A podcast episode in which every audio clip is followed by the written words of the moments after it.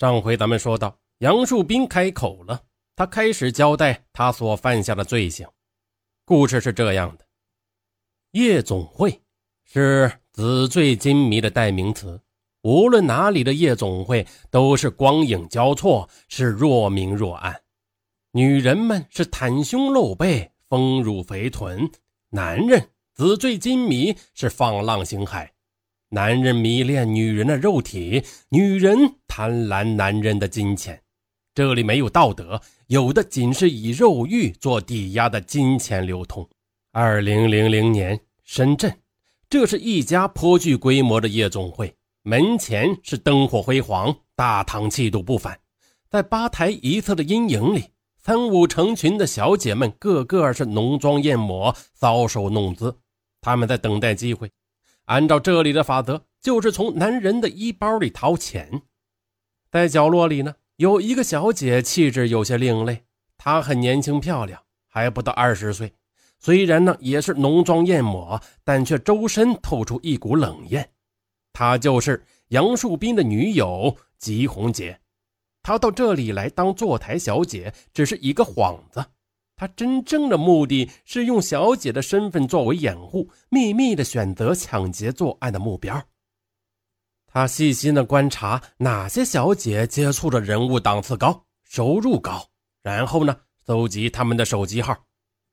车里的女人们呐，都在等待着男人们落入他们目眩神迷的陷阱中呢。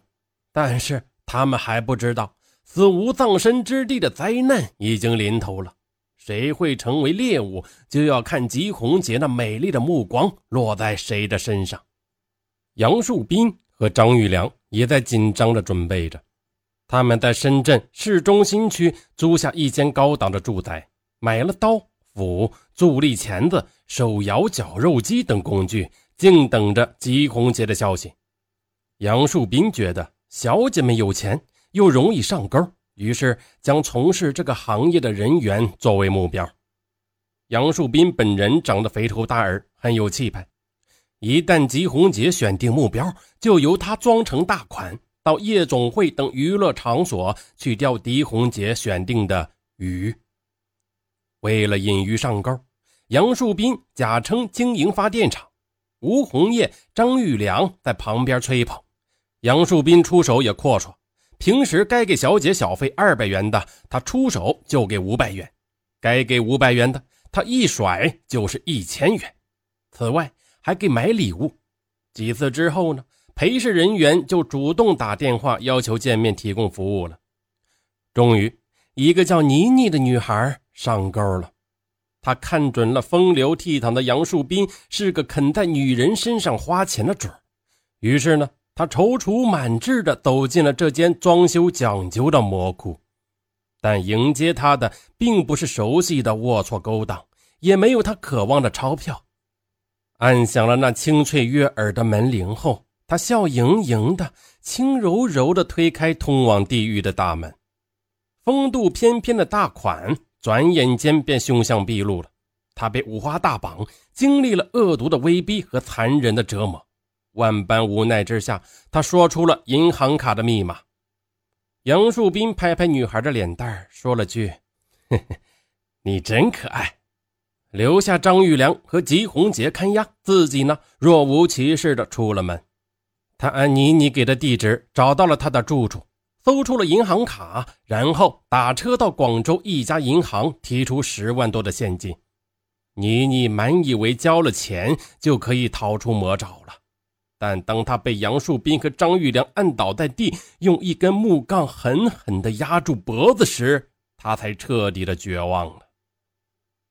杨树斌和张玉良在木杠的两端死命的用力压，很快就把妮妮变成了一具尸体。他们在浴盆里把尸体上的肉一点一点的切成小块，用绞肉机在绞碎。然后把骨头用助力钳子一点一点的掐碎，放到锅里煮过后，装满了五个黑色的塑料袋，分别的抛到河里、垃圾桶和下水道。当他们洗净身上的鲜血，道貌岸然的坐在酒店里端起酒杯时，透过宽大的玻璃窗，才发现流光溢彩的街道上张灯结彩，这是深圳罗湖区的人民在迎接二十世纪最后一个春节的到来。胆量是用罪恶喂出来的。如果说最初的作恶还是有内心的煎熬与恐惧，但如今在血光腥气中得到巨款的同时，也能让他们在罪恶中获得满足。杨树斌呢，已经停不下脚步，更无法收手。他的策划周密，得逞顺利，也使得他胆子更大了，胃口也更大。他甚至欣赏起自己的杰作，如此胆大机智的作为，却难以向外人道出。杨树斌觉得是对天才的浪费。春节过后，杨树斌又换租了一处房子，他再次实施作案。身材高大、出手阔绰的杨树斌很快就博得裴氏女的欢心。并不介意与他共度春宵。接着，他从深圳的一个夜总会又骗出了两个小姐，严刑拷打之下，让他们招供出存折所在地及密码。杨树斌命令吉红杰去取存折，吉红杰不想去。杨树斌轻描淡写的道：“你爸、你弟弟住在哪儿，我可都知道。”吉红杰听的是汗毛倒竖，立刻出门去取了存折。之后呢，又到银行，总共取出五十多万元钱。抢劫、杀人、碎尸、灭迹都是故技重施，不同的是，作案工具提升了档次，手摇的绞肉机换成了电动绞肉机。紧接着，还是在这个房间里，又有两个女青年是飞蛾扑火，她们带着对金钱的梦想来到了这里，却把金钱留给了魔鬼。他们的肉体被绞碎，冲进了下水道，却给这个罪恶的团伙又留下了十六万多元现金。这次作案，他们又多了一个心黑手辣的吴红叶，他们作恶的势力又增强了不少。二零零二年九月十一日，在世界各地纷纷纪念九幺幺恐怖袭击时，他们流窜到吉林市的船营区再次作案，这次。虽然也有十万元进账，但没有想到正在碎尸时案情败露，只得仓皇逃跑，随即被警方通缉。虽然这次险些落入法网，但却并没有使他们悬崖勒马，而是更加的变本加厉。他们结伙南下，二零零四年六月，在浙江的台州市又杀害了两人，抢了六万元。仅仅一个月后，又在浙江嘉兴杀死一人，抢劫八万元。杨树斌说完了，他在等着徐建国的反应。徐建国给他倒了一杯水：“老朋友，你的死期不远了。”，我知道。杨树斌一饮而尽。石破天惊，徐建国也被惊呆了。面对杨树斌血淋淋的供述，他是在故作镇静，在精神上保持着制高点。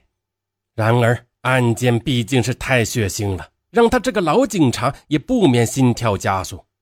这个发小简直不是人，而是恶魔出现在人间。走出审讯室，徐建国只觉得腿有点软，这不仅仅是过于激动。而是这四个多月喘不过气的紧张忙碌造成的。他不光身体累，心也累，他几乎连欢呼胜利的力量都没有了。十二月十五日下午，七大队抓回了哈尔滨市清网行动最后一个逃犯。民警们押着逃犯一进门时，就忙不颠的大声的讲起在山东省的奇遇。他们押解逃犯打车时，出租车司机问。你们是哪来的抓逃犯的？啊，我们是哈尔滨的。哎呦，你们哈尔滨有个徐建国，说是破了一个杀死十人的大案，真有两下子。啊，那是我们的大队长。哎呦，那好，看在徐建国的份上，今天的车钱免了。一阵哄堂大笑。徐建国呢，却没有笑，虽然有些激动，他对我说。得到了老百姓的认可，这辈子警察才没有白干。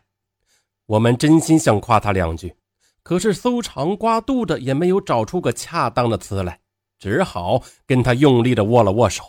他的手火热，有力而坚强。讲到这里，这个大案又讲完了。各位听友，咱们下个精彩的大案不见不散。